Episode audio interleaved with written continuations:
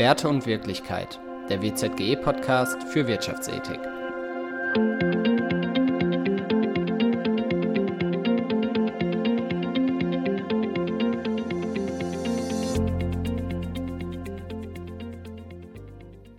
Vieles spricht dafür, dass Unternehmen sich gesellschaftlich engagieren und CSA-Maßnahmen umsetzen sollten. Das zeigen zumindest einige Studien.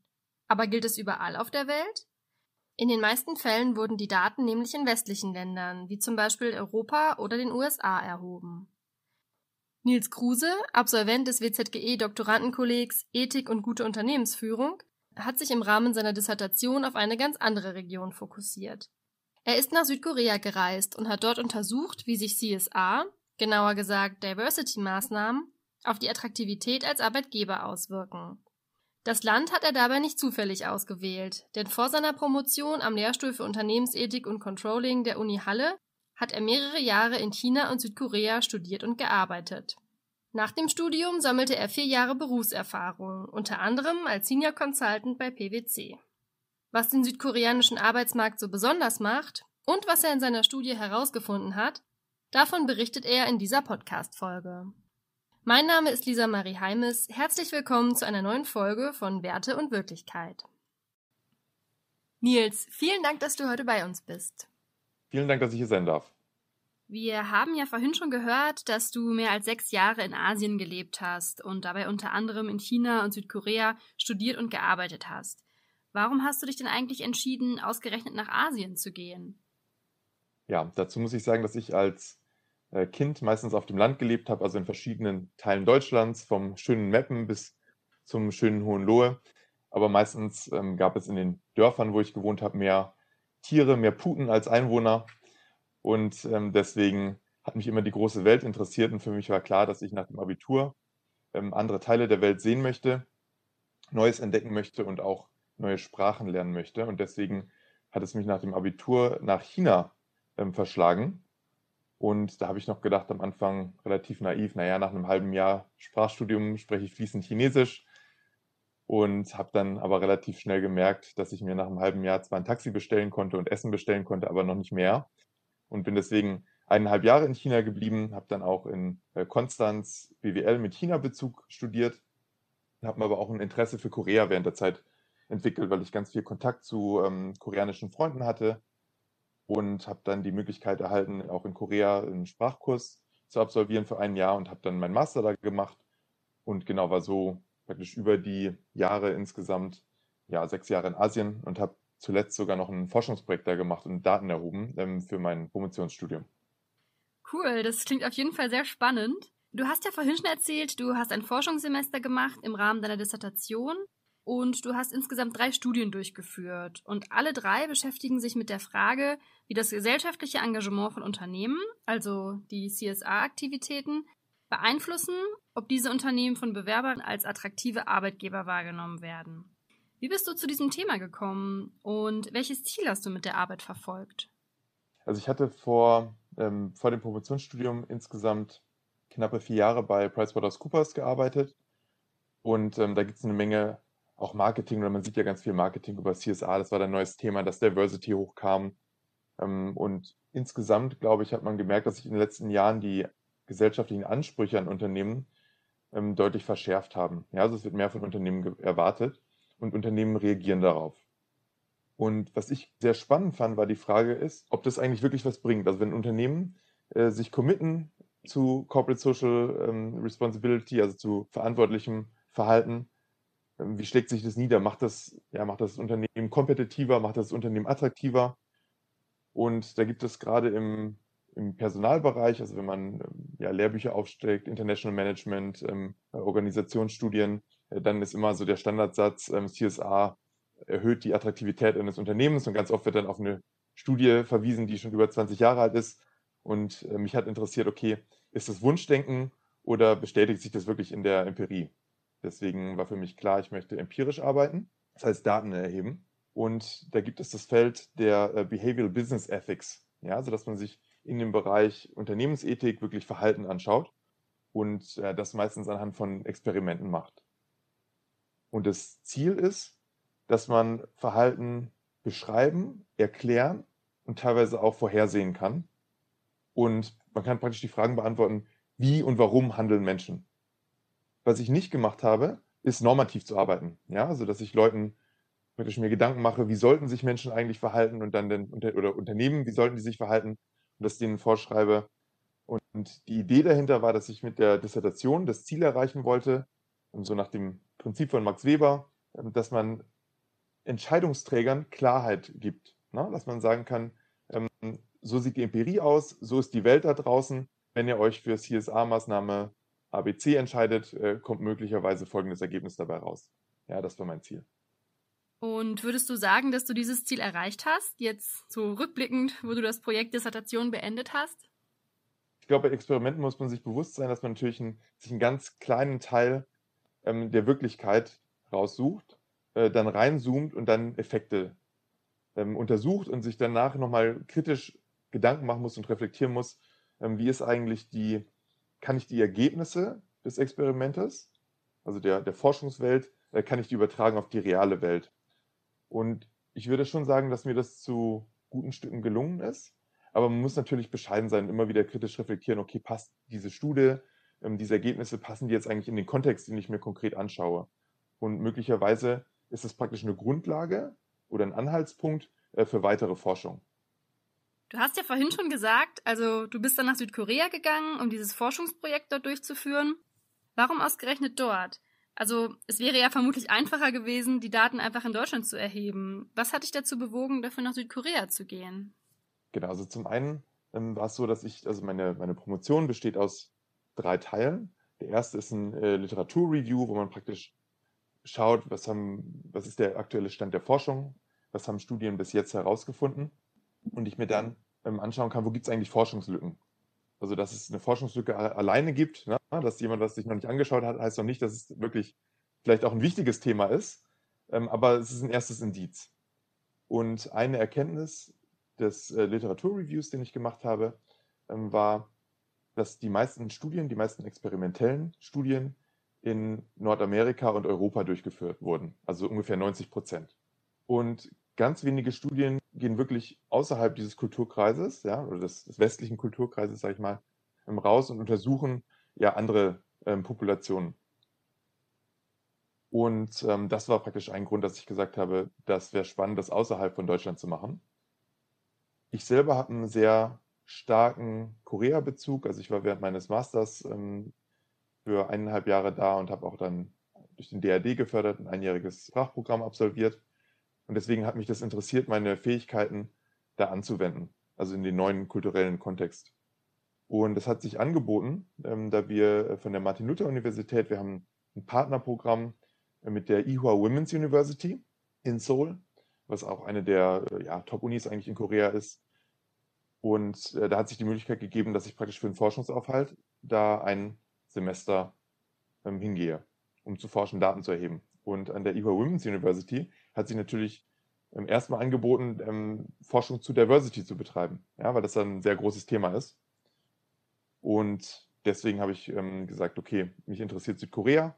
Und es war eben sehr spannend, äh, mir da praktisch ein persönliches Netzwerk aufzubauen. Es hat angefangen, dass ich zwei, drei Professoren hatte von der IWA Women's University, die mir dann andere Professoren an anderen Universitäten empfohlen haben. Und so konnte ich das dann ähm, schaffen, mir ein sehr großes Sample ähm, aufzubauen. Also ich habe da über 1100 Leute befragt und das war dann insgesamt einfach ein sehr herausforderndes Projekt und ähm, deswegen hat mich das interessiert, das zu verwirklichen. Nochmal eine kurze Frage dazu. Also es heißt Women's University, aber sind es denn trotzdem Männer und Frauen, die dort studieren? Oder ist es wirklich eine reine Frauenuniversität? Das ist bis auf wenige Ausnahmen eine reine Frauenuniversität. Genau, die wenigen Ausnahmen sind äh, Sprachstudenten Austauschstudenten und Professoren. Aber ansonsten ist es eine reine Frauenuniversität. Und das ist auch nicht die einzige in äh, Südkorea, es gibt ja mehrere. Ah, okay, spannend. Du hast ja vorhin erzählt, du hast ein großes Sample gehabt und hast Fragebögen verteilt. Aber lass uns doch noch mal einen Schritt zurücktreten. Wir wissen ja bisher nur, du hast zum Thema CSA und Diversity geforscht. Aber was genau war denn eigentlich deine Forschungsfrage und was wolltest du herausfinden? Also dieses Forschungsprojekt ist in dem ähm, Bereich also an der Schnittstelle von äh, CSA und International Management angesiedelt. Und eine große Frage im internationalen Management ist, ob ausländische Unternehmen ähm, im Vergleich zu lokalen Unternehmen Vor- oder Nachteile haben, wenn sie in diesem lokalen Markt ähm, agieren. Und ich habe mir das praktisch angeschaut mit dem Bereich CSA. Also wenn ein Unternehmen dort Mitarbeiter anwerben möchte, wie wirken sich äh, CSA oder Diversity-Maßnahmen aus? Und ich wollte wissen, gibt es da Unterschiede zwischen ausländischen Unternehmen und zwischen koreanischen Unternehmen? Das war so die Idee der Forschungsfrage. Und da ich mir eine ganz besondere Art von Corporate Social Responsibility, und zwar ähm, Diversity angeschaut habe, also Diversity im Bereich von der Förderung von Frauen, hat mich auch interessiert, wie reagieren denn eigentlich ähm, Menschen, die nicht Teil der Zielgruppe sind, und zwar Männer. Die Idee ist, dass sich ganz viel CSA-Forschung nur mit den Vorteilen beschäftigt. Ja? Also es wird eine Studie gemacht, werden bestimmte Effekte gemessen und relativ wenige Studien beschäftigen sich auch mit Nachteilen oder mit der Dark Side, mit der dunklen Seite äh, von CSA. Und das ist natürlich ein mögliches Feld, dass sich das auf Zielgruppen oder auf Gruppen, die nicht Ziel, die nicht Kern ähm, der Maßnahme sind, wie sich das da auswirkt. Okay, kannst du ein bisschen was erzählen, wie du dabei so vorgegangen bist, bei der Erstellung der Fragebögen und so weiter? Also die Idee ist, dass ich eine, ich wollte möglichst realistisches Experiment machen. Ja, also es sollte, um das, sag ich mal, einigermaßen relevant für die Praxis zu halten, wollte ich ein realistisches Forschungsdesign haben. Deswegen ähm, bin ich folgendermaßen vorgegangen.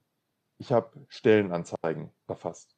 Also es war eine äh, Einstiegsposition, habe ich so eine Texte äh, kopiert, ähm, von bestehenden Stellenanzeigen tatsächlich. Es war auch alles auf Koreanisch, weil es sicher an äh, koreanische Teilnehmer ähm, adressiert war. Und in dieser Stellenanzeige habe ich Informationen manipuliert. Die ähm, Studierenden haben dann alle eine Stellenanzeige gekriegt, aber wussten nicht, dass es unterschiedliche Stellenanzeigen gibt. Und wie man vorgeht, bei so einer, man nennt das Vignette-Studie, ja, also man hat einen Text, ähm, der ist in allen Stellenanzeigen gleich, bis auf die Informationen, ähm, die ich untersuchen möchte, bis auf die Effekte, die ich untersuchen möchte. Und ich habe bei den Stellenanzeigen eigentlich nur manipuliert. Zum einen, aus welchem Land kommt das Unternehmen? Das war einmal beim, im Fall eines lokalen Unternehmens Korea und im Fall eines internationalen Unternehmens habe ich ein, ein westliches Land äh, wie USA, ähm, Großbritannien, Deutschland genommen und das eben zufällig durchgewechselt. Und die zweite Manipulation war, ob es Informationen zu Diversity-Maßnahmen gibt.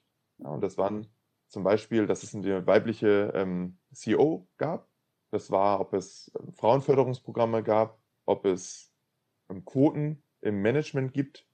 Und ähm, diese Informationen waren praktisch in dem, in dem Fall, oder diese Informationen waren in den Jobanzeigen enthalten, die was mit Diversity zu tun haben. Und die Idee, das war Paper-Based, also ich habe die ausgedruckt und das kann man sich so vorstellen, dass ich damit ähm, Kisten voller Fragebogen durch äh, Seoul gelaufen bin und meine Kontakte, die mir erlaubt haben, dass ich bei denen im Unterricht äh, die, die Umfragen durchführe. Die haben mir zehn Minuten zum Beispiel ihre Unterrichtszeit gegeben, da konnte ich schnell die Fragebögen austeilen und die Studierenden haben sich die Jobanzeigen durchgelesen und haben dann am Ende, gab es ein paar Fragen dazu zur Attraktivität des Unternehmens. Also können Sie sich vorstellen, für das Unternehmen zu arbeiten? Ähm, würden Sie ein Jobangebot annehmen? Würden Sie sagen, das ist ein attraktives Unternehmen? Und so kann man das dann eben messen ähm, wie groß der Einfluss von ähm, dem Herkunftsland des Unternehmens als auch der Diversity-Informationen ähm, auf die Attraktivität des Unternehmens ist. Aber die Universitäten, an denen du die Fragebögen verteilt hast, das waren dann schon gemischte Hochschulen, also nicht nur an der Women's University? Ja, also ich hatte insgesamt sechs Universitäten. Es waren auch Kurse an der IHA Women's University, also was mhm. nur ähm, Frauen waren. Aber ich habe das auch an anderen Universitäten ähm, durchgeführt, um eben auch dann einen, ja, einen großen Anteil an Männern einfach zu haben, ne? um dadurch Aussagen zu machen, äh, machen zu können, wie sich das auf den männlichen Teil in meiner Stichprobe auswirkt, ja. Und welche Studienhintergründe waren das? Also war das dann auch gemischt oder waren es dann eher BWL-Studierende? Ähm, es war prinzipiell offen. Ich habe aber einen Fokus gelegt auf ähm, wirtschaftswissenschaftliche Studiengänge und juristische Studiengänge. Das ist einfach, weil die für, für Unternehmen, für Einstiegsstellen äh, in dem Bereich ähm, relevant waren. Und äh, ja, wenn es Studierende mit anderen Hintergründen im Kurs war, da habe ich die jetzt natürlich drin behalten. Ne? Also es kann ja sein, dass es eine Vorlesung war zu äh, Volkswirtschaftslehre und da saßen auch ähm, Studierende der Soziologie drin. Das äh, ist auch gar kein Problem, aber ich habe die jetzt nicht schwerpunktmäßig hm, in den Fokus genommen. Und zwar ist der Hintergrund, dass eine, eine Stellenanzeige, die für also eine Einstiegsposition für Wirtschaftswissenschaftler oder Juristen ist vielleicht dann auch aus anderen Gründen äh, für Soziologen uninteressant, als es mhm. nur Diversity-Informationen, ja. Kannst du was dazu sagen, wie deutsche oder auch US-Unternehmen in Südkorea aufgefasst werden? Also was westliche Unternehmen dort für einen Ruf haben? Also mich würde interessieren, mit welchen Einstellungen oder vielleicht auch mit welchen Vorurteilen KoreanerInnen solchen Stellenanzeigen begegnen.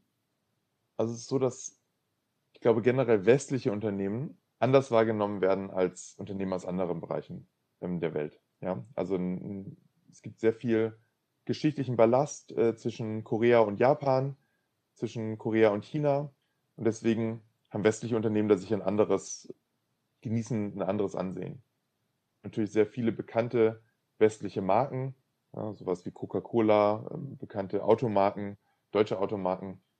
Und ähm, deswegen wird das sicher eine Rolle spielen in der Wahrnehmung.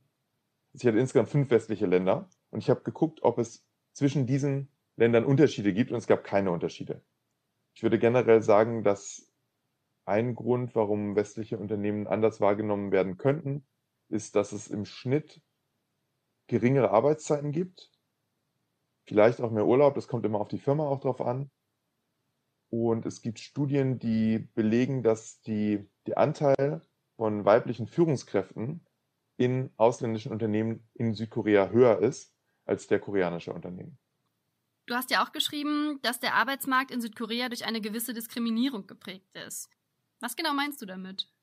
Also es ist so, dass der, die, die Businesswelt traditionell eigentlich von Männern dominiert war. Ja, also Business war Männersache. Da gibt es verschiedene, ich möchte mal ein paar Gründe anführen. Das eine ist, dass ja eine konfuzianistische Werte. Also Konfuzianismus ist in Korea, zumindest war das früher sehr stark ausgeprägt. Und da sind die Rollen zwischen Männern und Frauen ganz klar verteilt. Also der Konfuzianismus hat verschiedene Beziehungen und eine ist die zwischen Mann und Frau und die zeichnet sich durch Untergebenheit der Frau gegenüber dem Mann aus. Ja, das ist traditionell, also jetzt reden wir von, von ein paar hundert Jahren. Es ist die Frage, wie viel diese, dieser konfuzianistischen Werte ähm, heute noch existieren. Aber das ist sicher ein Grund, warum es da zu Diskriminierung kommen kann in Südkorea. Es ist so, es gibt jetzt auch empirische Belege dafür. Ja, also ich denke mir das nicht aus. Also zum Beispiel gibt es äh, vom Economist ähm, einen Glass Ceiling Index. Da werden die Arbeitsbedingungen für Frauen in 29 Ländern verglichen. Und da wird zum Beispiel sich angeschaut, wie hoch ist der Anteil von Frauen am Arbeitsmarkt, wie hoch ist der Anteil von Frauen in Unternehmen, also Managementpositionen, im Vorstand. Es wird sich angeschaut, was gibt es für Einkommensunterschiede zwischen Männern und Frauen oder wie hoch ist der Anteil von Frauen im Parlament. Also es gibt so verschiedene ähm, Indikatoren. Und ich glaube, dass man sicher über die einzelnen Indikatoren reden könnte oder dass man kritisch sein könnte, inwiefern die jedes Mal auf Diskriminierung zurückzuführen sind aber so von diesen 29 Ländern ist praktisch Korea in der Gesamtsumme ganz unten. Okay. Ja, sie haben den, den niedrigsten, ähm, den niedrigsten Score. Und dann kann man natürlich schon darauf schließen, ähm, dass es in Korea ähm, eine höhere, äh, ein höherer Anteil an Diskriminierung gegenüber Frauen gibt als vielleicht in den anderen Ländern. Du hast ja auch dort gearbeitet. Hast du da konkrete Beispiele? Also wie ist es beispielsweise mit Elternzeit oder Kinderbetreuung? Also ist es sozusagen nur aus dieser Tradition heraus oder wird es Frauen vielleicht auch im Alltag einfach schwerer gemacht, in Vollzeit einem Beruf nachzugehen? Also dieses Problem haben wir ja in Deutschland auch, dass es in vielen Orten zu wenig Kita-Plätze gibt und viele Frauen deshalb mit den Kindern zu Hause bleiben, obwohl sie gerne mehr arbeiten würden. Wie ist denn das in Südkorea, also im Vergleich zu Deutschland? Ja, ich würde mal ganz kurz, bevor ich auf die Frage antworte, ähm, nochmal ein Anecdotal Evidence Beispiel geben für Diskriminierung einer meiner Professoren ist mit einer Koreanerin verheiratet und die hatte sich beworben, also war sie um die 30 für den Arbeitsmarkt. Und eine der Absagen, die sie erhalten hatte, enthielt das Feedback, dass sie zwar sehr qualifiziert sei, aber da sie 30 Jahre alt ist und noch keine Kinder habe, sich jetzt eigentlich doch mehr um ihre Familie und um die Kinder kümmern solle. Ja? Also es ist praktisch ein sehr ja, offensichtliches Beispiel für, für Diskriminierung, wie das im Alltag okay. passieren kann. Wie gesagt, das ist Anecdotal Evidence. Ähm, aber trotzdem, das zeigt ein bisschen, wie sich das äußert, ja. Korea ist ein interessantes Beispiel, weil die Gesellschaft gerade unheimlich dynamisch ist und sehr viel Spannung gerade im Arbeitsmarkt unter jungen Leuten gibt. Also Korea, der Arbeitsmarkt ist gekennzeichnet dadurch, dass es unheimlich viele hochqualifizierte Menschen gibt. Ich habe mal gelesen, dass Südkorea weltweit eine der höchsten Akademikerquoten hat. Also 80 Prozent oder so. Stimmt das? Weil das ist ja wahnsinnig viel. Wer macht denn dann die Jobs, für die man keinen Hochschulabschluss braucht? Also zum Beispiel Müllabfuhr oder Krankenpflege. Kommen dafür denn ausländische Arbeitskräfte ins Land? Also in Südkorea ist es tatsächlich so, dass die Absolventenrate sehr hoch ist. Also es gibt unheimlich viele junge Leute, die studieren wollen und an die Uni gehen.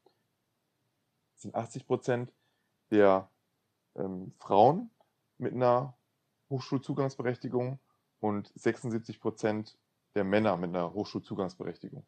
Das ist natürlich eine sehr hohe ja, Quote an, an Akademikern. Das hat mehrere Ursachen. Also zum einen ist so, dass die, das koreanische Bildungssystem eigentlich klassische Ausbildung, wie wir sie in Deutschland haben, nicht kennen. Also ganz oft, es gibt da Studiengänge, die zum Beispiel nur zwei Jahre dauern.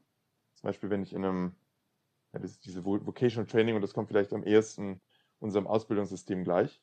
Und ansonsten ist es so, dass viele, viele Berufe einfach auch ein, ein Universitätsstudium da als Voraussetzung haben. Also zum Beispiel, wenn man Krankenschwester oder äh, Krankenpfleger ähm, werden möchte in Südkorea, dann braucht man dazu einen Hochschulabschluss.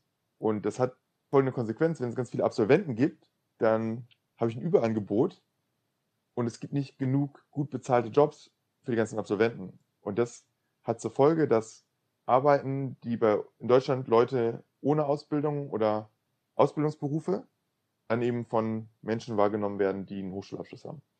Also es ist keine Seltenheit, dass, wenn man zum Friseur geht, ähm, dass da jemand dann Gesang studiert hat und vielleicht auch noch in Deutschland.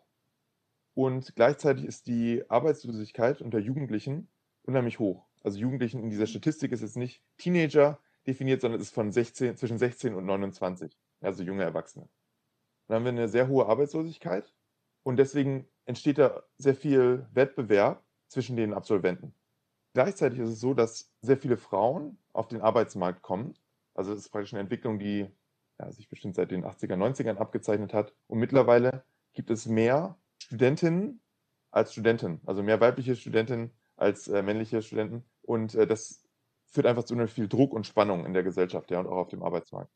Also generell ist es, glaube ich, nicht leicht, eine Familie in Korea zu gründen. Und zwar zum einen ist, sind Kinder und Kindererziehung sehr teuer, also Bildung ist sehr teuer. Hm, dann ist es traditionell so, dass man eigentlich zum Beginn der Ehe ein Haus kauft. Und äh, die Immobilienpreise sind sehr stark gestiegen, gerade in Ballungsräumen wie Seoul. Und das führt dann dazu, dass es unheimlich wenig Kinder gibt. Also Korea hat ähm, die niedrigste Geburtenrate der Welt gerade. Ja? Also es gibt praktisch viele gesellschaftliche Trends, die zu Spannungen zwischen den ähm, sagen wir, traditionellen Rollenbildern führen. Und deswegen ist es eben ein sehr spannendes Thema noch gewesen, sich das nochmal anzugucken, okay, wie wirkt sich das denn jetzt aus? Was ist denn herausgekommen bei deiner Studie? Also eine Frage war ja, sind ausländische Unternehmen attraktiver als lokale koreanische Unternehmen? Und die Ergebnisse haben gezeigt, dass Bewerberinnen und Bewerber ausländische Unternehmen erstmal als attraktiver wahrnehmen. Also wenn es keine Diversity-Informationen gibt, dann sind ausländische Unternehmen attraktiver als koreanische Unternehmen.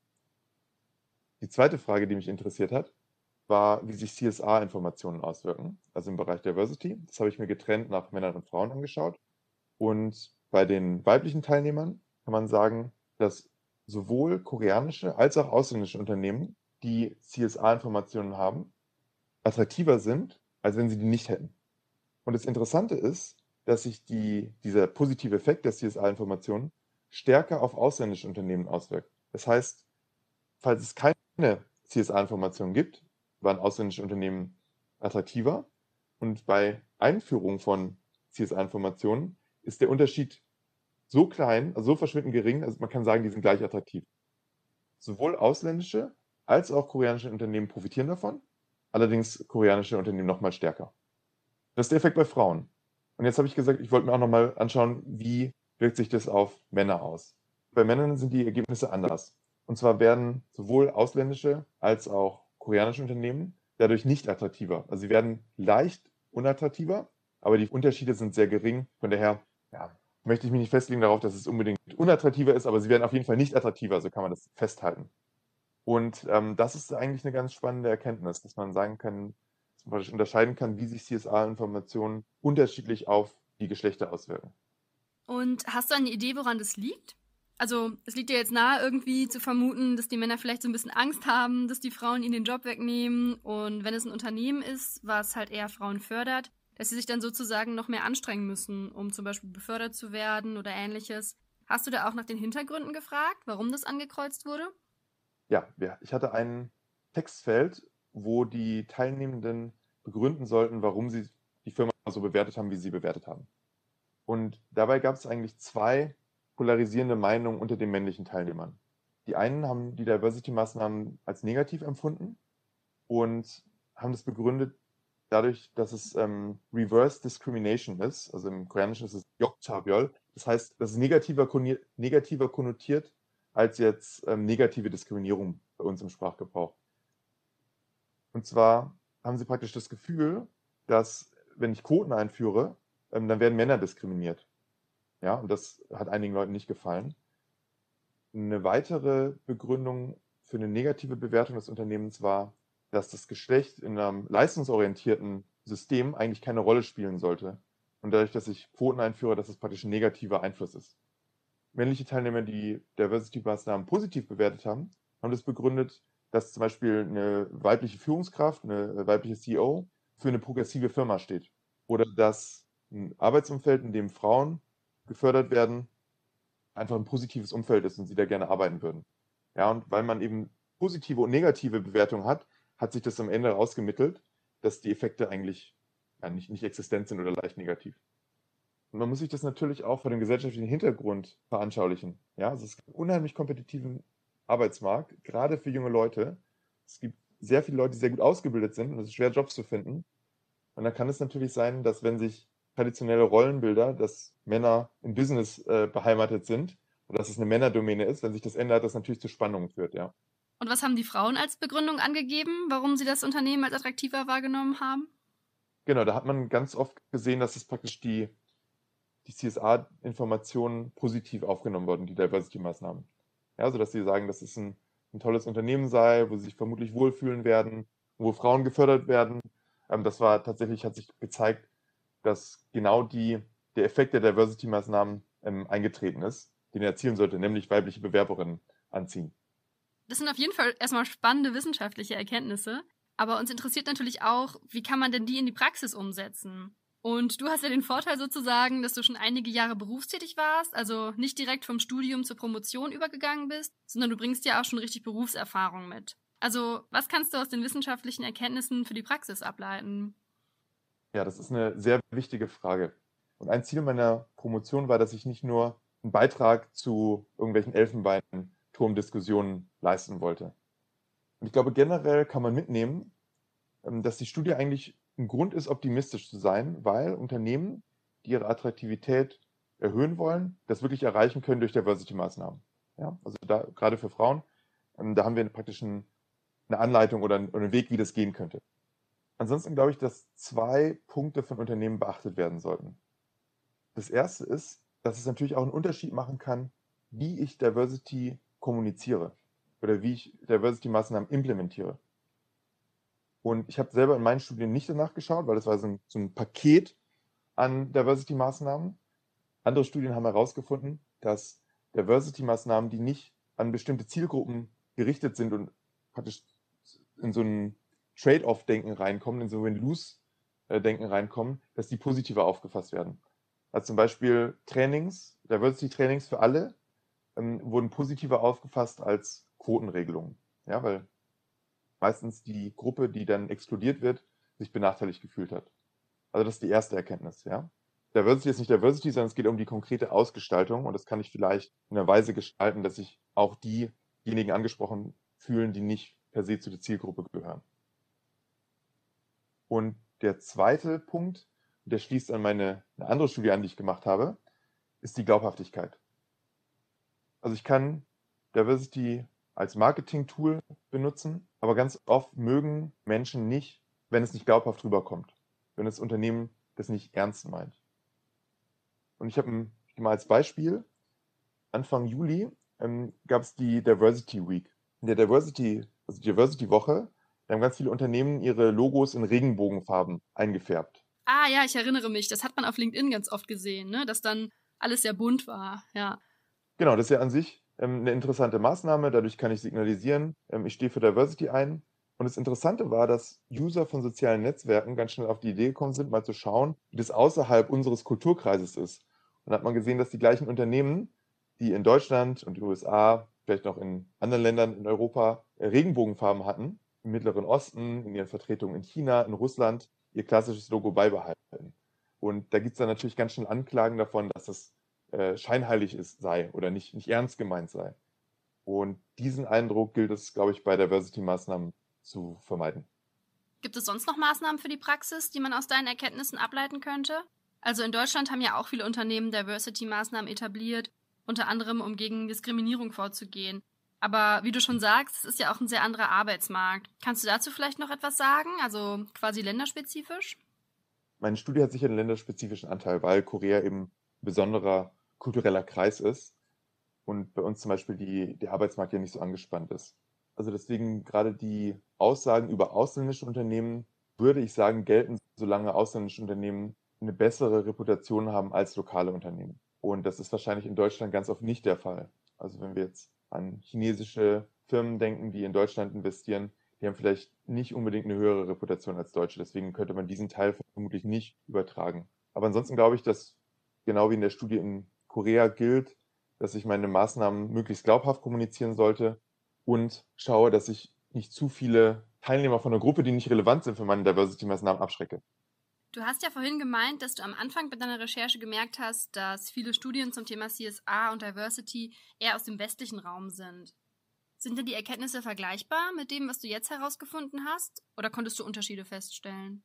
Also war es sozusagen rückblickend richtig, dass du gesagt hast, okay, ich fokussiere mich jetzt mal auf Asien, weil die Daten sonst immer aus der westlichen Welt stammen und da sind viele Dinge anders? Oder würde es eher dafür sprechen zu sagen, okay, es hat sich jetzt nicht so sehr unterschieden und generell kann man wahrscheinlich in vergleichbaren Settings, wenn es dann zum Beispiel nicht um Diversity-Maßnahmen geht, sondern um Umweltschutz oder so, vielleicht doch ein Stück weit Erkenntnisse übertragen? Ja, also es gab vorherige Studien, da hat sich zum Beispiel Diversity-Maßnahmen haben sich auch positiv auf männliche Bewerber ausgewirkt, aber schwächer als bei Frauen. Und die Studie zeigt, dass zumindest in meinem Datensatz ähm, dieser Effekt eben leicht negativ oder zumindest neutral war. Also da könnte man schon sagen, dass da Unterschiede gibt. Gerade das Thema der Internationalität, also von internationalen Firmen versus lokalen Firmen, das ist, glaube ich, unterschiedlich in Korea. Das unterscheidet sich. Und ja, ich weiß gar nicht, ob ich beurteilen würde, ob sich diese Studie praktisch gelohnt hat, da die, unter, da die Ergebnisse anders sind. Weil selbst wenn die Ergebnisse genau gleich wären, hätten wir praktisch eine, eine sichere oder eine bessere Datenlage und ähm, könnten ja, sicherer sein, was, was die Ergebnisse angeht der vorherigen Studien. Okay, ja, also so war das gar nicht gemeint im Sinne von hat sich nicht gelohnt oder so.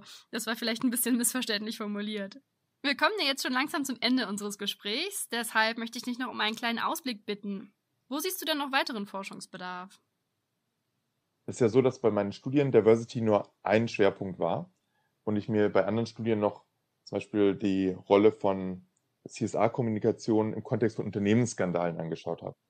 Und es gibt ganz viel, gerade im Bereich der Dark Side of CSR oder wie sich in dem Bereich von Corporate Social Irresponsibility, also nicht verantwortungsvollem Verhalten von Unternehmen, wie sich das auf ja, Bewerber, auf Kunden auswirkt, da ist noch sehr viel unerforscht. Ganz viel Potenzial liegt auch in der Zusammenarbeit mit Praxispartnern. Also wirklich mit einem Unternehmen Daten zu erheben. Das würde ich tatsächlich selber noch mal angehen und würde mir wünschen, ähm, dass das tatsächlich noch mehr durchgeführt wird. Und ich habe mir jetzt mit Südkorea einen spezifischen Kontext angeschaut, der aber isoliert betrachtet wurde. Es ist noch ganz viel Potenzial bei der Forschung, bei komparativer Forschung, wo man ähm, Länder vergleicht. Ne? Also man könnte ja auch schauen, wie sich CSA-Signale zwischen deutschen und koreanischen und chinesischen Bewerbern und Bewerberinnen auswirken. Die Studien sind natürlich deutlich aufwendiger und schwerer durchzuführen, was einer der Gründe ist, warum es sie noch nicht so häufig gibt. Aber ich glaube, da ist noch sehr viel Forschungspotenzial. Und was auch ganz spannend ist, klar, wenn, wenn Unternehmen praktisch mit konkreten Problemstellungen auf Forscher zukommen, signalisieren, wo sind eigentlich Bedarfe? Ja, was wollen Unternehmen wissen? Und äh, wie es jetzt für dich persönlich weiter? Du hast ja jetzt beides kennengelernt, also sowohl die Praxis als auch die Wissenschaft. Wie geht es denn jetzt weiter nach der Promotion? Also bei mir ist es so, dass ich ähm, derzeit noch an der Martin-Luther-Universität weiter am Lehrstuhl arbeite und forsche, aber auch sehr interessiert daran bin, die wissenschaftlichen Erkenntnisse in die Praxis umzusetzen. Und das ist ein Grund, warum ich mich für das Doktorandenkolleg am Wittenberg Zentrum für globale Ethik entschieden habe, weil eben diese Verzahnung zwischen Wissenschaft und Praxis so stark ist. Und ich glaube, da gibt es noch ganz viele, ganz viel Potenzial, das umzusetzen. Also wissenschaftliche Erkenntnisse, die wir zu CSA haben, die wir zu ähm, ethischem Verhalten von Unternehmen haben, die tatsächlich, die in die Praxis umzusetzen. Du hast es ja so gemacht, dass du nach dem Studium erstmal gearbeitet hast und danach erst promoviert hast.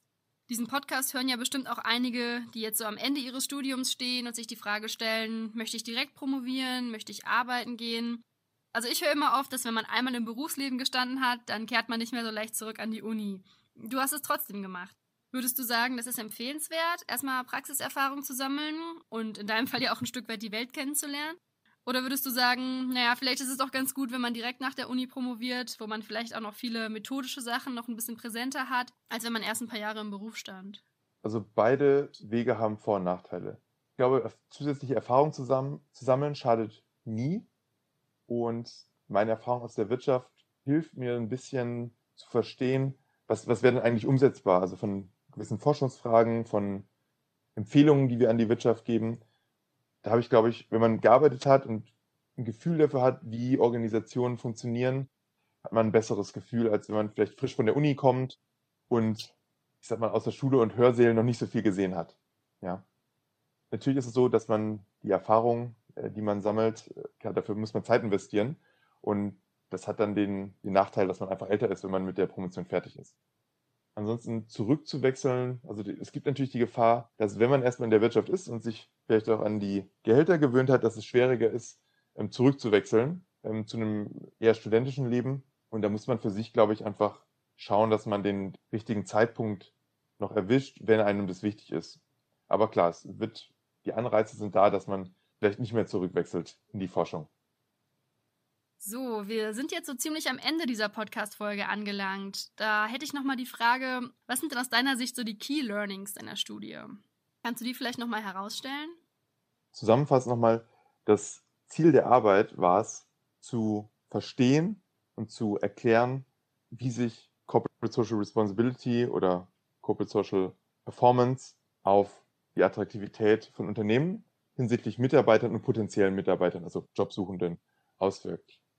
Und dabei war es mir wichtig, neue Aspekte anzusehen und zu schauen, ob das, das Narrativ, das dominante Narrativ, das sich äh, CSA vor allem positiv auswirkt, ob da was dran ist. Und insgesamt hat die Arbeit gezeigt, durch die Betrachtung vieler vorheriger Studien, dass sich CSA generell positiv auf die Arbeitgeberattraktivität auswirkt. Allerdings hat sich auch gezeigt, einige, dass einige Aspekte ähm, der CSA noch nicht genug Beachtung gefunden haben. Und das sind die potenziell negativen Auswirkungen äh, von CSA, als auch die Auswirkungen von unethischem Verhalten. Und da habe ich mit meiner Studie oder mit meiner Dissertation einen Beitrag geleistet, um eben zu zeigen, dass sich Diversity-Maßnahmen zum Beispiel in Südkorea positiv auswirken, also insgesamt und vor allen Dingen auf weibliche Bewerber, allerdings auch negative Auswirkungen auf männliche Bewerber haben können. Und da müssen einfach Unternehmen schauen, dass sie mit ihren Diversity-Maßnahmen vielleicht nicht in Win-Lose-Frame reinkommen. Und als zweiten Punkt, den ich erwähnt hatte, dass sie vor allen Dingen glaubhaft sind, die Maßnahmen.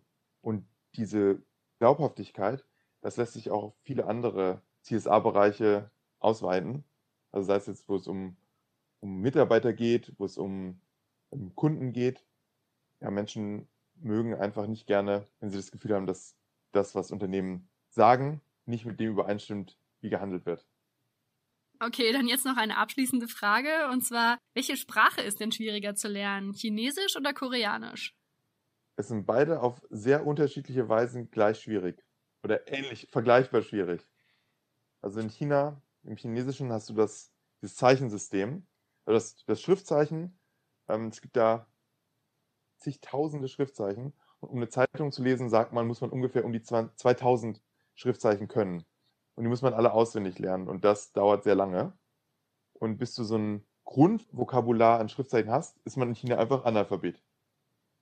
Was Koreanisch schwierig macht, also Koreanisch hat ein Zeichenalphabet, das sind 26, 28 Zeichen, die bestehen aus Strichen und Kreisen. Und dann kann man sich da selbst relativ einfach dann Silben zusammenbauen. Und dieses System hat man innerhalb von, ja, je nachdem, wie talentiert man ist und wie, wie viel Zeit man da investiert, kann man das an einem Tag, ich sag mal, bis zu einer Woche kann man das lernen. Da ist man ja einigermaßen, man ist kein Analphabet mehr. Also man kann dann irgendwie durch ein Geschäft gehen und sieht dann Tomato und dann weiß man, okay, das ist wahrscheinlich Tomate. Mhm.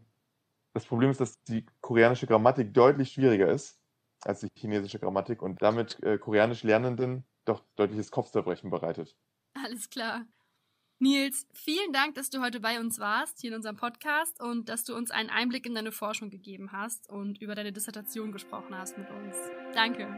Gerne, das hat mich auch sehr gefreut, ein tolles Gespräch. Ich hoffe, wir sehen uns wieder.